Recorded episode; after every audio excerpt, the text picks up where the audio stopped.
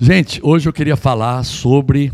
Eu estava eu tava vendo aqui o, o Daniel, mas ouvindo aqui o, o, Daniel falar sobre a, a experiência com a Isabel, né?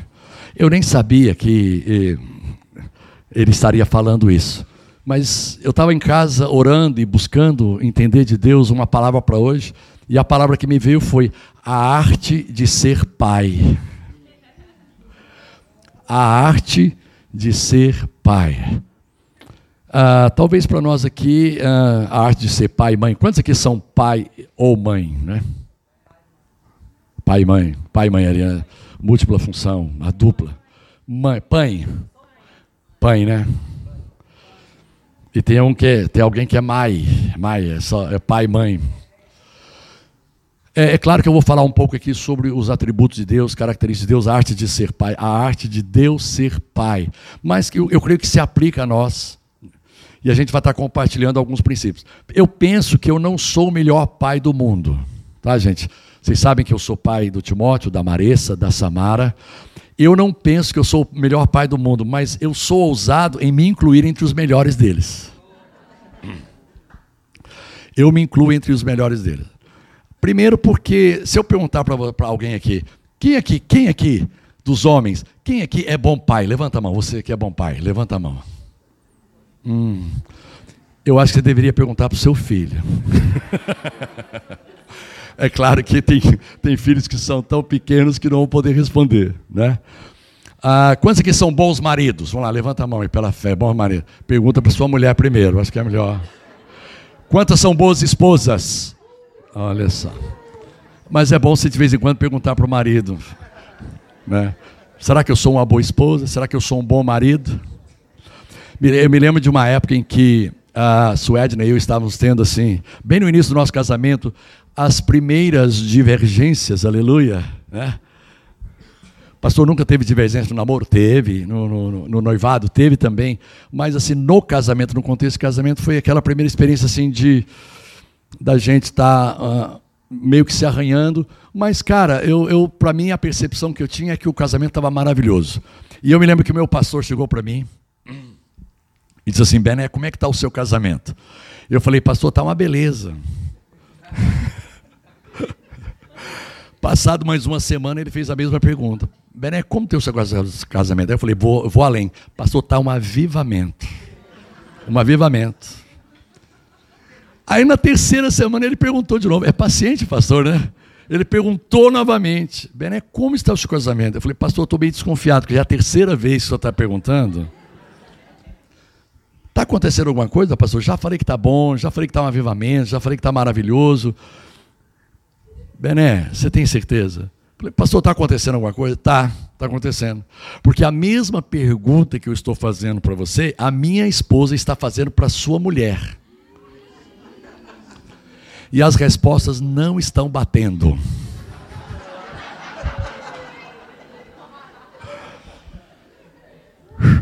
Falei, é mesmo, pastor? Caramba, nem desconfiei. Eu nem desconfiei. Aí ele, ele me deu uma, uma sugestão muito sábia, que eu queria dar a mesma sugestão para os maridos. Ele falou assim: olha, hoje você vai chegar em casa vocês vão tomar o lanche, obviamente, vocês vão estar na mesa, um olhando para o outro, e você vai fazer uma pergunta para ela e você vai deixar ela falar. Tá bom. Qual a pergunta? Você vai perguntar para ela assim: como está o seu casamento? Eu falei, pai, pastor, mas o casamento dela é o meu. A gente responde junto. Não, você vai perguntar o que, que ela está achando do casamento. E foi interessante, assim, eu, eu não estava acreditando que o casamento não estava bom. Eu não estava acreditando que o casamento não estava aquele avivamento, né? aquela coisa maravilhosa. Mas, de acordo com a orientação do meu pastor, cheguei para ela e ali, num clima assim, estava bem tranquilo. Ela foi surpreendida, porque na verdade ela não imaginava que eu ia fazer essa pergunta para ela. Então a gente estava bem descontraído, estava bem assim, apaixonado pela, pela obra, pela igreja. A gente voltou da igreja livre, assim, alegre. Eu falei, cara, acho que esse é um bom momento para eu perguntar. E perguntei para ela, até, até num clima muito festivo, assim: como é que está o seu casamento, Edna? Aí a, a resposta dela foi em forma de pergunta, já me assustou. Ela falou assim: Você quer saber mesmo? Eu falei: Jesus, Senhor, eu conto com a tua graça, Senhor. Senhor, libera os teus anjos, alguma coisa assim, tem misericórdia, onde está o teu socorro? Estou exagerando um pouquinho, né, amor? Mas aí ela falou: Você quer ouvir mesmo? Eu falei: Quero, quero. Irmãos, depois que ela falou uma hora, eu falei: Dá para dar um intervalo? Deixa eu, deixa eu ir ao banheiro, porque eu preciso tomar uma água. Dois minutos para comunhão. Mas foi legal, porque ali eu percebi que estava um pouco pesado para ela. Eu estava participando, não da maneira como talvez eu deveria participar. E foi legal, a gente estava se comunicando ali, né? E a gente sabe que relacionamento é um desafio. Relacionamentos, de uma forma geral, é, é um desafio grande, né? Adão estava bem tranquilo lá no Éden, você sabe disso. Tranquilo, inspirado, dando nome para os animais, cheio de inspiração, né? E tranquilo, e tendo comunhão com Deus, e sentindo assim o rei da cocada preta, tranquilo. Aí Deus vai e cisma que não é bom que o homem esteja só. Deus falou: não é bom que o homem esteja só. E sem consultar Adão, aplicou-lhe uma anestesia violenta o cara caiu num sono profundo, um sono profundo. E Deus fez a primeira cirurgia, tirou da sua costela e criou a mulher. A mulher. Então o homem era caladão, gente. O homem, ele ia falar com quem? Deus vinha na virada do dia, tinha um contato, comunhão, como é que foi o seu dia? Foi tudo legal, tudo bem, mas assim, a nível físico e visível aos olhos humanos, Adão não tinha contato com ninguém. Não, os animais não falavam. E aí ele criou a mulher. Deus criou a mulher, colocou ao lado dele, ele ficou muito impressionado, ele ficou assim muito grato a Deus. Mas conta a lenda, isso aqui é uma lenda, tá? Que depois de uma semana convivendo com a Eva, ele chegou para Deus e falou assim: Senhor, posso entregar a mercadoria de volta? Posso devolver a mercadoria? Deus está, não, tudo bem, pode devolver. Não gostou? Não, não gostei. Fala demais, assim, sabe? Eu dormi em paz, agora tem uma perturbação, não consigo. E aí, mas só que depois de uma semana ele sentiu tanta falta daquela mulher. Falou assim, até que ela não fala tanto assim, não, eu sou meio implicado. Aí chegou lá, Deus, por favor, eu preciso da mulher novamente. E Deus falou: tá bom, meu filho, eu vou te dar novamente a mulher. E aí ele ficou todo alegre no primeiro dia. Aí no segundo dia a coisa já começou a encrencar, no terceiro. Aí no sétimo dia falou assim: não, agora a devolução é definitiva. Chegou diante de Deus, isso é lenda, gente, não está na Bíblia, não vai buscar lá que não está lá. Não está na Bíblia, tá? E aí ele falou assim: Senhor, não, agora é definitivo, é uma decisão, para valer, eu não quero essa mulher, sabe? Não dá, a gente não consegue viver junto. E Deus falou assim: eu não vou receber, porque eu sei que você não vai conseguir viver sem ela. Vocês precisam aprender a se comunicar, precisam aprender a amar, vocês precisam aprender a perdoar, a respeitar, sabe, a valorizar o diálogo, a valorizar a diferença, porque a maior riqueza entre o homem e a mulher, a maior riqueza entre um homem e uma mulher é a diferença que há entre os dois. A gente gosta muito de gente que pensa igual a gente, que sente igual a gente, que torce para o mesmo time e que, cara, você sabe que no original, lá em Gênesis, está escrito o seguinte: Far-lhe-ei uma, uma mulher que seja contra você. É sério. Que seja contra você. Mas não é no contra no sentido de adversário. É no sentido assim: almirante contra almirante. Piso contrapiso. Farei uma mulher que seja um complemento para você. Não que o homem não seja completo sem Deus. Eu costumo dizer o seguinte: ah, sem Deus, sem a mulher, né? Eu costumo dizer o seguinte que ah, você quer ter um casamento feliz? Eu sei que nem todos vão poder ouvir isso, né? Mas você quer ter um casamento feliz? Seja um solteiro feliz. O requisito para você ter um casamento feliz é ser um solteiro feliz. Antigamente a gente ficava pensando assim, cara, eu só vou ser feliz no dia que eu casar. Você chegou a pensar nisso? Sabe, ninguém, né? Graças a Deus, vocês são todos contemporâneos, muito modernos. Eu tenho que sair de casa, eu tenho que ser feliz, eu não consigo. Ai, o casamento é que é a minha é a solução. Talvez um pouquinho mais as mulheres, né? Talvez. Mas, caras, quando você é um solteiro bem resolvido, isso vai fazer com que você tenha um casamento. Existe uma possibilidade grande de você ter um casamento feliz, um casamento bem sucedido. Eu era um, um solteiro feliz, honestamente. Tinha preocupação com o casamento, queria casar, queria construir família, mas teve um momento na minha vida em que eu entrei no descanso. Quantos sabem que é nesse lugar de descanso que Deus opera, que Deus move? Isaías 64, versículo 4. Deus trabalha enquanto nós descansamos nele. Deus trabalha ativamente, Deus opera, Deus move, Deus assume os nossos interesses.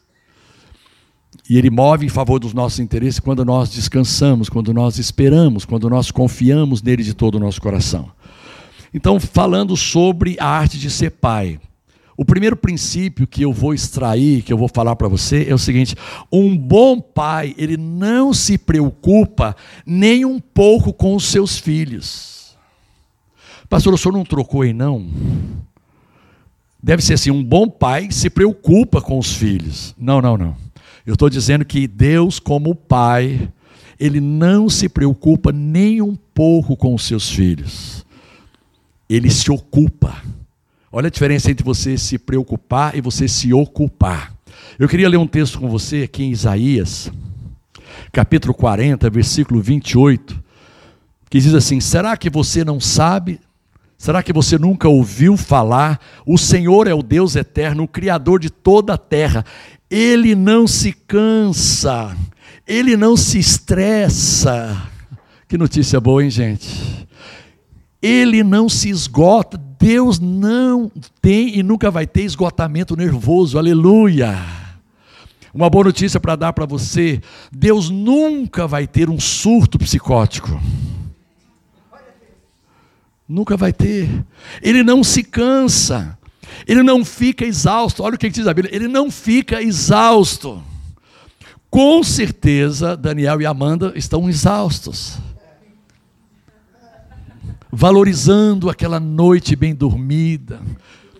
Pastor, já não estou nem orando por oito horas, olha, cinco horas já está valendo, quatro horas por noite já está valendo, já, já é uma dádiva do Pai.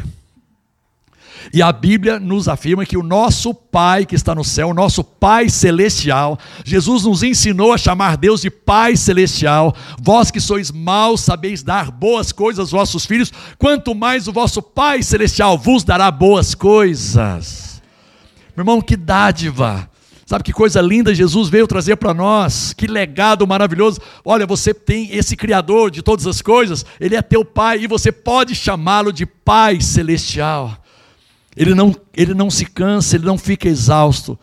Agora, por quê? O final do versículo é importante. A sua sabedoria é insondável.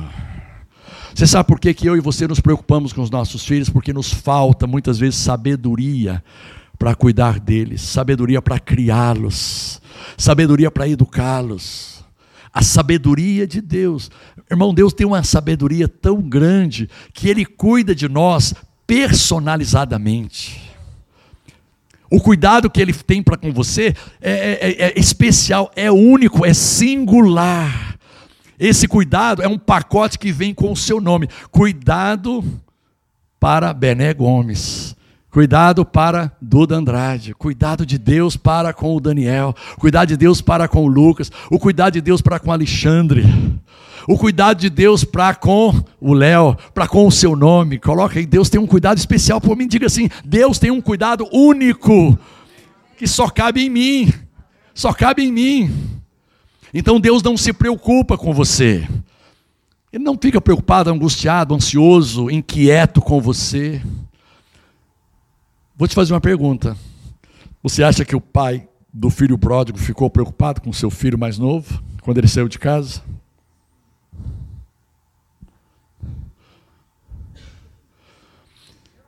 Cara, ele descansou, não foi? A sabedoria dele pediu que ele, que ele liberasse a herança, e a sabedoria do pai pediu que ele não retesse o filho, não prendesse o filho. Sabedoria. Quantos sabem que nós precisamos de sabedoria? Quantos querem sabedoria para lidar com os vários níveis de relacionamento a que somos submetidos? Sabedoria. Meu irmão, se Deus te der sabedoria, você vai ter vitória em todos os seus relacionamentos. Falta a nossa sabedoria, e nós não temos sabedoria porque nós não pedimos, porque queremos resolver as coisas do nosso jeito, ou de acordo com filosofias e psicologias humanas de acordo com tradições humanas, meu pai cuidou desse jeito, meu bisavô foi desse jeito, aqui na minha casa as coisas funcionam desse jeito, mas no reino de Deus não funciona desse jeito. E você precisa estar aberto para receber sabedoria do alto, para entender como você lida com cada relacionamento. Você trata a sua esposa de uma maneira, você trata os seus filhos, cada um deles de uma maneira distinta. Você já percebeu isso? Os princípios são os mesmos, mas a maneira de lidar com cada. Porque cada filho é diferente, tem um temperamento diferente. Você vai perceber, eu acho que o Duda está percebendo, que o Lourenço, o Lourenço não é como o Vicente já é diferente. Talvez ainda está bebezinho, mas quando vai crescendo, nós percebemos isso. Caramba, o Timóteo requer um tipo de cuidado, a Maressa um outro tipo de cuidado, um outro tipo de abordagem. Né? E a Samara um outro tipo de abordagem. Porque por algum motivo, eu não sei se foram fatores que aconteceram na época da, da gestação, contextos que estavam presentes ali na gravidez e que foram sendo ministrados ali dentro internamente. Eu não sei, cada um nasceu com um temperamento diferente do outro. E Deus é especialista em cuidar de cada um de nós de maneira perfeita. A Bíblia diz que a vontade de Deus para nós é boa, é agradável e ela é perfeita. Porque ela é personalité. Ela é personalité, ela é de maneira personalizada. Deus cuida de mim. A maneira como Deus cuida do Bené Gomes talvez não vai ser a maneira como ele vai cuidar do Daniel. E como ele vai cuidar de você, querida. Esteja sensível para receber ao cuidado que Deus tem para com a sua vida. E isso me dá temor, sabia? Porque a maneira como Deus cuida da minha esposa não é a maneira como Ele cuida de mim. Então, bem, por favor, você não tem fé, você não confia, olha só. Ah, cara, não dá para comparar a gente tem que andar, sabe assim, no compasso do respeito, entendendo que Deus vai agir com a sua Edna de uma maneira diferente. O tempo de Deus para com ela é diferente do tempo dele para comigo. O modo dele agir com ela é diferente do modo como ele age comigo. Por isso é, nós precisamos de respeitar uns aos outros e não tentar uniformizar o cuidado de Deus. O cuidado de Deus ele não é uniformizado. O cuidado de Deus é personalizado. Alguém recebe isso? Aleluia. Não dá para descansar nisso. Na sabedoria infinita dele, ele cuida de cada um de nós de modo diferente. Óbvio, dentro de, dos princípios da palavra. Muito bom. Então, eu, como eu disse, eu quero reforçar: um bom pai, ele se ocupa em cuidar dos seus filhos.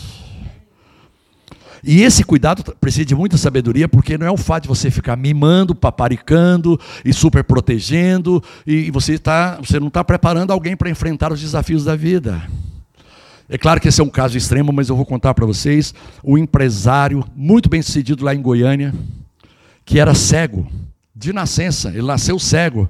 E as pessoas ficavam muito impressionadas, e a casa dele se tornou uma casa referência, até mesmo assim, uma casa, digamos, turística, porque todo mundo sabia que aquela casa de dois andares, uma mansão no setor sul de Goiânia, era daquele fulano.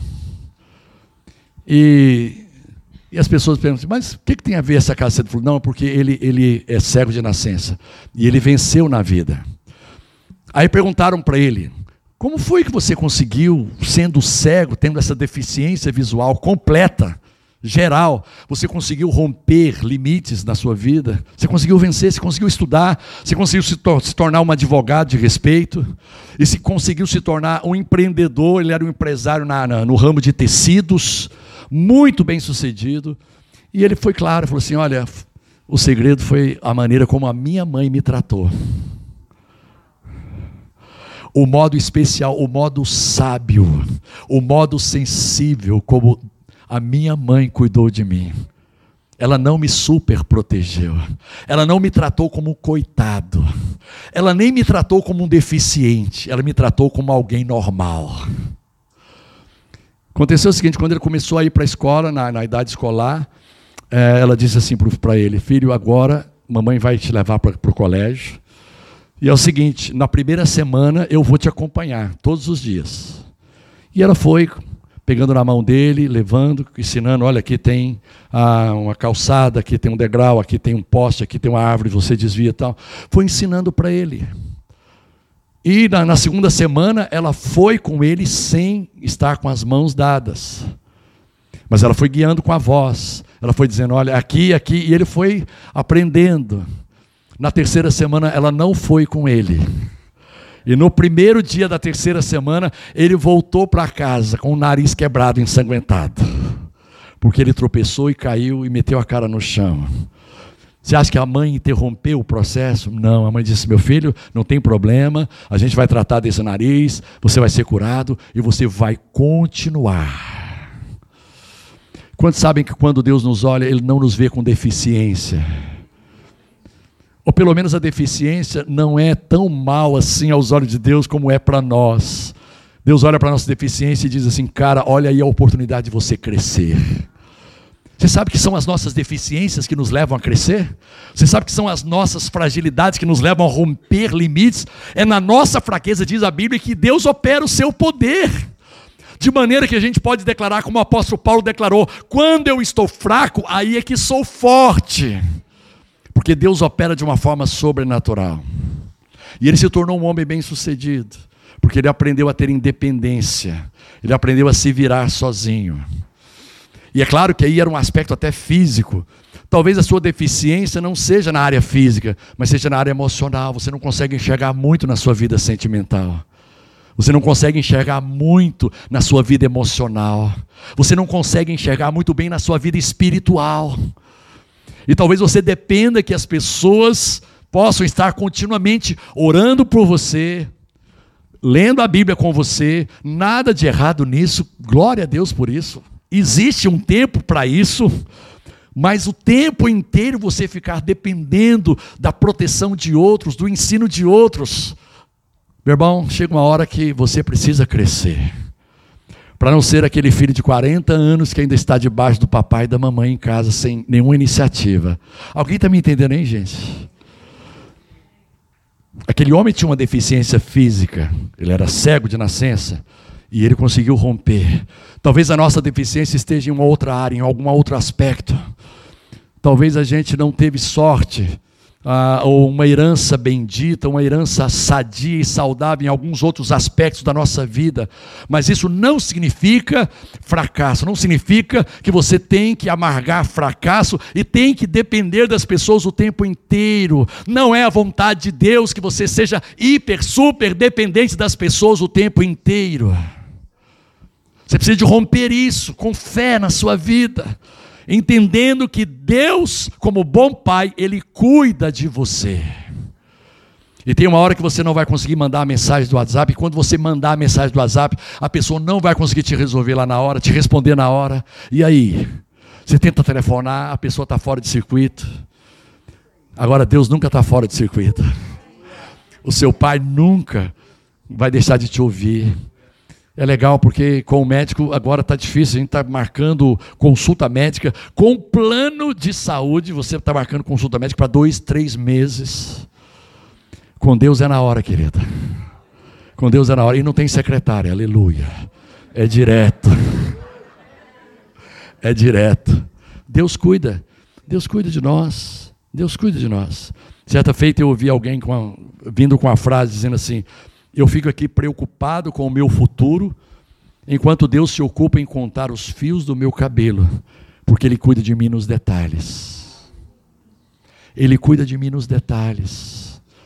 Você tem fé para dizer isso? Deus, meu Pai, cuida de mim nos detalhes, nas minúcias, nos pormenores. Ele cuida de mim, Ele cuida de mim. Ele sabe que eu tenho medo em relação a algumas coisas, em determinadas coisas. Ele, ele, ele, sabe que eu tenho medo em relação a alguns desafios da minha vida. Ele sabe que eu tenho receio. Ele sabe que eu tenho algumas inseguranças, talvez até crônicas. Ele não despreza você por causa dessas tuas inseguranças. Ele não despreza você por causa desses medos e incertezas que você tem. E não adianta você querer andar no compasso do outro. Fé não foi feita para você andar. Olha, você não, fé não foi feita para dar carona. Fala para a pessoa que está ao seu lado, para de pagar carona com a minha fé. Para, chega. Eu não te dou mais carona com a minha fé. Chega. Ande nas pernas da sua própria fé. A sua fé tem pernas. E enquanto você ficar andando na carona da fé do outro, você não vai desenvolver a sua própria fé. A sua, a sua fé vai ficar atrofiada, flácida. Não adianta, o, o, o pastor Paulo costuma dizer assim, cara, eu, tomei uma decisão, eu vou, eu vou começar a andar na praia. E para isso eu já até contratei um personal trainer para fazer isso por mim. Ele vai anda, eu pago para ele, ele anda no meu lugar, ele vai, vai. Não adianta, a perna dele vai continuar atrofiada. Os músculos dele vão continuar flácidos. Meu irmão, não deixe a tua fé. Olha, você precisa acreditar no valor da tua fé, no poder da tua fé, no potencial da tua fé. A tua fé tem mais poder do que você imagina. A tua fé, ela, ele tem, tem um potencial enorme. Esta é a vitória que vence o mundo, a nossa fé. A fé que de uma vez por todas foi entregue a cada um dos santos, a cada um dos filhos. A fé que existe dentro de você é uma fé que tem qualidade na presença de Deus. O mundo espiritual respeita a qualidade de fé, porque foi Deus quem plantou essa qualidade de fé no seu coração, essa semente chamada fé, que precisa de ser exercitada. Experimente essa semana exercitar a tua fé e você vai se surpreender, aleluia, com os resultados que você vai obter com o exercício da sua fé. É claro que a fé ela está apoiada em dois pilares importantes: confiança e eu sempre, quando eu olho confiança, eu lembro da, da Samara, minha filha, quando ela era bem pequena, 5 para 6 anos. A, a gente estava abrindo uma igreja em São Paulo, a gente tinha aberto uma igreja em São Paulo, ali na Liberdade. E o púlpito era bem alto. Irmãos, e todo final de culto a gente ficava ali orando por algumas pessoas, depois que o culto acabava. E invariavelmente ela vinha, subia pela escada e só dizia assim: Pai, e se lançava nos meus braços. Irmão, eu dou graças a Deus porque na, na infância ela era bem magrinha, aleluia. Eu, eu, nunca fui tão muito forte, mas ela era bem magrinha e eu, graças a Deus, nenhuma vez ela caiu. Mas por que, que ela se lançava em fé? Porque ela tinha confiança. A base da sua fé é a tua confiança no caráter de Deus. Ele não falha com você, Ele não é contra você, Ele não está olhando para você procurando algum defeito para tentar te julgar, como o Duda disse aqui, sabe? Toda a ira de Deus foi descarregada na cruz, em Jesus. A mão pesada de Deus esteve sobre Jesus para que não estivesse definitivamente mais sobre cada um de nós. Deus não vai pesar a mão sobre você, assim como nenhum pai em sã consciência pesa a mão sobre o seu filho, ainda que seja um filho rebelde, ainda que seja um filho desafiador. Cara, se teve um filho que nos desafiou, foi justamente o pastor de vocês. Desafiou a gente, desafiou a nossa sabedoria, desafiou a nossa sensibilidade, desafiou a nossa dependência de Deus. Nós aprendemos muito a ser pai. Você sabe que o primeiro filho nos ensina muito. O segundo é, é um pouco mais fácil. Essa regra nem sempre é infalível. Às vezes o primeiro é tão bonzinho, vem um segundo assim, você fala, da onde veio? Que planeta nasceu essa? que planeta, meu Deus do céu, trocaram no hospital, não é possível. Não tem o gene do primeiro. Às vezes acontece isso, o primeiro é tão tranquilo, tão bom, tão, aí vem um segundo, pera, não é uma regra. Mas você aprende muito com o primeiro filho. Aprende muito. Glória a Deus por isso. Deus está cuidando da gente, nos detalhes. E o convite é para que nós, como filhos, nessa noite, possamos lançar sobre Ele toda a nossa ansiedade. Irmãos, me desafia muito saber que Deus, o Criador desse mundo, mesmo vendo tudo que está acontecendo nesse planeta, Ele não se estressa nem um minuto. É um desafio, é uma dimensão que me desafia demais. Eu quero alcançar pelo menos alguma porcentagem dessa dimensão de não me preocupar com as coisas ao meu redor de confiar. Eu estava dizendo que a base para você lançar a fé, uma delas é a confiança. A outra base para que você possa exercitar a sua fé é conhecer a vontade de Deus. Quando você conhece a vontade de Deus, fica fácil você exercitar fé na, naquela direção. Cara, eu sei que a vontade de Deus é que eu seja um homem próspero na minha vida profissional. Eu sei que a vontade de Deus é que eu seja um homem próspero na minha vida financeira. Eu sei que a vontade de Deus é que eu seja um homem, uma mulher próspero, próspera na minha vida emocional, sentimental. Aleluia! Eu não aceito menos do que a prosperidade de Deus na minha vida em todas as áreas, porque esta é a vontade dele. Deus não fala assim: olha, meu filho, é o seguinte, dentro do meu cuidado para você, não está incluído prosperidade. Mas, senhor, meu irmão, o cuidado com ele é diferente. Ele vai ter prosperidade e você não vai. Não existe isso. A Bíblia diz que Deus, Jesus sendo rico, se fez pobre, para que pela sua pobreza todos nós nos tornássemos ricos, prósperos. Diga assim: prosperidade me pertence. Diga assim: pobreza e miséria não me pertencem. Eu posso estar na escassez, mas eu sou próspero. Eu vou vencer essa escassez.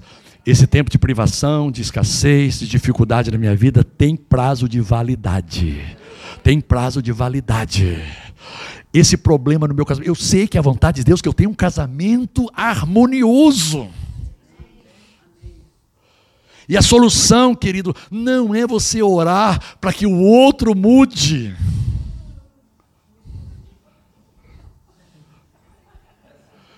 A gente gosta demais de orar para que os outros mudem, para não incomodar o nosso egocentrismo.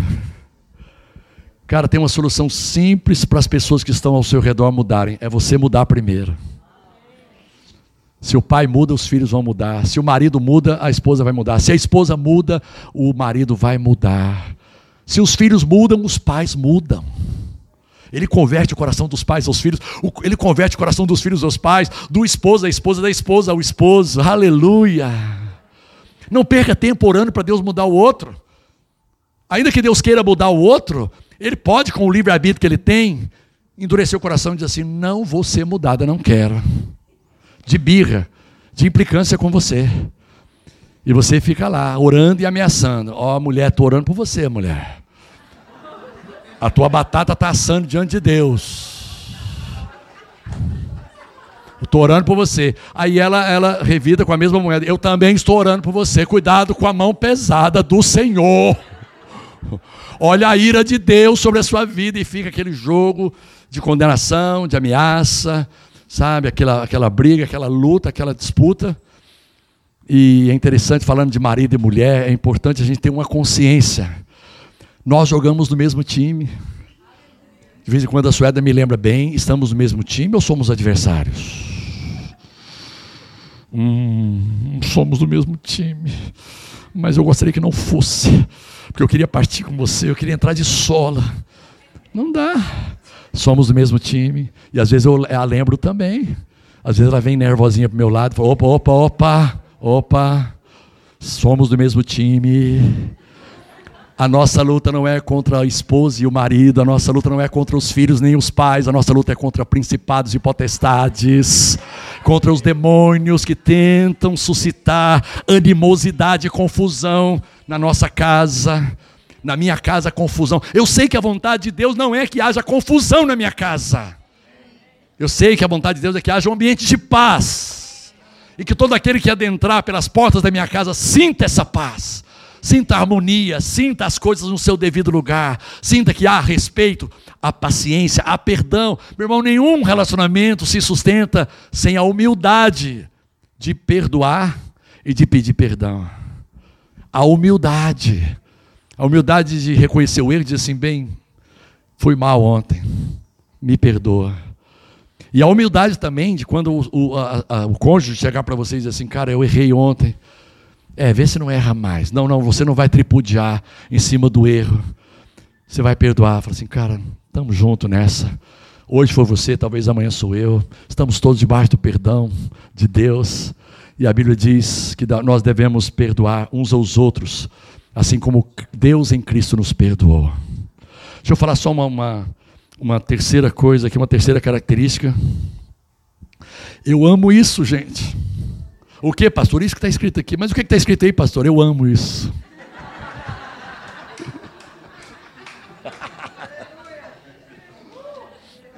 é um mistério para vocês. Um bom pai quer que os filhos tenham certeza de que ele, como pai, está comprometido com a felicidade e o sucesso deles. Deus está comprometido como pai com o teu sucesso, meu irmão, em todas as áreas, com a tua felicidade em todas as áreas. Oh, ele vai mover céus e terra, ele vai fazer o que for preciso. Ora aquele que é poderoso para fazer infinitamente mais do que tudo que pedimos ou pensamos, conforme o seu poder que opera em nós os que cremos. A ele seja a honra e a glória. Eu gosto de um versículo que Jesus falou com os discípulos, João 16, 24. Ele diz assim: Até agora nada tem despedida em meu nome. Pedi e recebereis para que a vossa alegria seja completa. Cara, eu vejo um compromisso de Deus com o nosso sucesso. Mais uma vez eu vou usar aqui o pai e a mãe. Quantos aqui são pai e mãe? Pai e mãe? Você, você pai, você mãe. Você quer o, o que o seu filho seja bem sucedido? Irmãos, graças a Deus em, em 40 anos de ministério, graças a Deus, nenhum pai e nenhuma mãe veio até mim pedindo assim: Pastor, o meu filho é muito difícil, o meu filho é muito complicado, ou minha filha. O senhor poderia orar para que tudo desse errado na vida dele?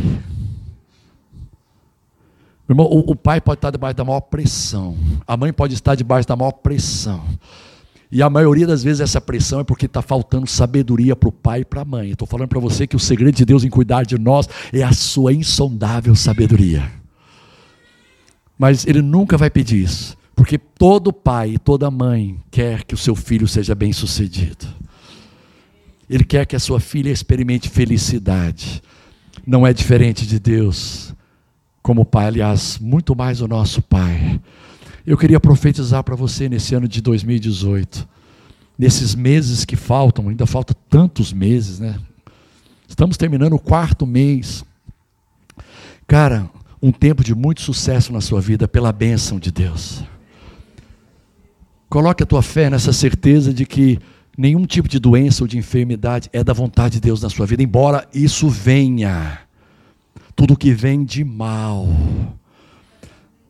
ele transforma em bem. Você tem alguém que está ao seu lado, que é seu pai, que cuida de você nos detalhes, personalizadamente, e que quer o seu sucesso. Eu sei que para isso ele não vai te dar tudo de mão beijada. O fato dele querer que você seja um sucesso, o fato dele querer que você goze de felicidade, não significa tudo de mão beijada, porque você se tornaria imprestável. Ele quer que você cresça e que você comece a tomar posse da sua herança pela fé. Meu irmão, a tua vitória está na fé. A vitória em qualquer área da sua vida, o segredo, a chave, o código, a senha se chama fé. Pastor, mas não é a graça. Meu irmão, a graça Deus já, já disponibilizou para cada um de nós. O que adianta você saber que o banquete da graça disponibilizou os melhores empregos, disponibilizou ah, o melhor casamento, os melhores filhos, se você não for, através da sua fé, tomar um passo de fé, ir lá nesse banquete e tomar posse e comer de tudo aquilo que é seu por direito e herança em Cristo. Você está entendendo que a fé é que faz a diferença? Por, por que, que meu irmão aqui a coisa está acontecendo na vida dele e não acontece na minha? Puxa vida, Deus, o Senhor está dando favor imerecido a ele e não está dando favor imerecido a mim? O Senhor está dando graça a ele e não está dando graça a mim? Não é isso, meu irmão. A graça foi dada a todos nós. Romanos 8,32 diz: Aquele que não poupou nem a seu próprio filho, antes o entregou por todos nós, não nos dará graciosamente com ele todas as coisas? Todas as coisas já nos foram dadas gratuitamente. Tudo aquilo que eu e você precisamos para ter sucesso na vida em todas as áreas.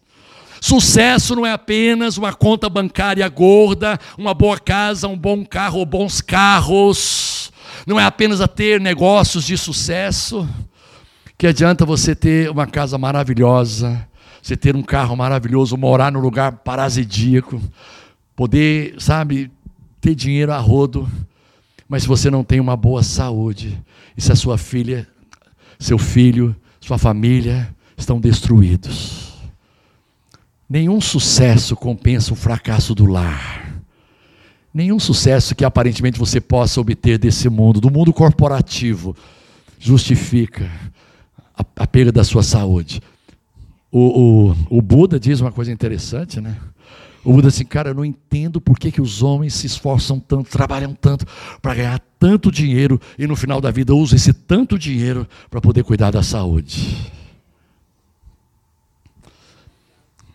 É, pode parecer insensibilidade da nossa parte, mas você sabe que a família do Schumacher está gastando tudo que eles têm.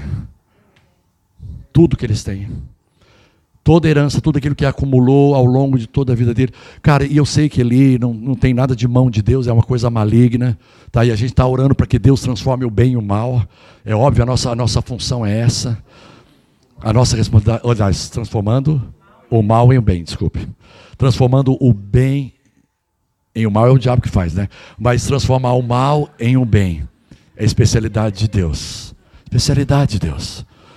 O que, que você sente que na tua vida os músicos podiam tocar aqui. O que, que você sente que na tua vida está mal ajustado?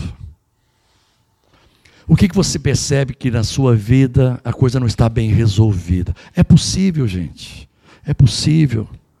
Muitos de nós estamos caminhando na fé já há algum tempo 40 anos, talvez. Eu e minha esposa estamos há bastante tempo no Evangelho. Ah, talvez alguns estão andando agora, começando a andar agora. Mas mesmo nós que estamos há tanto tempo no Evangelho, não é automático, não é automática a mudança, assim, com, com o passar do tempo. Olha, 10 anos de crente, então você já conquistou. Não, não, depende muito do exercício da nossa fé.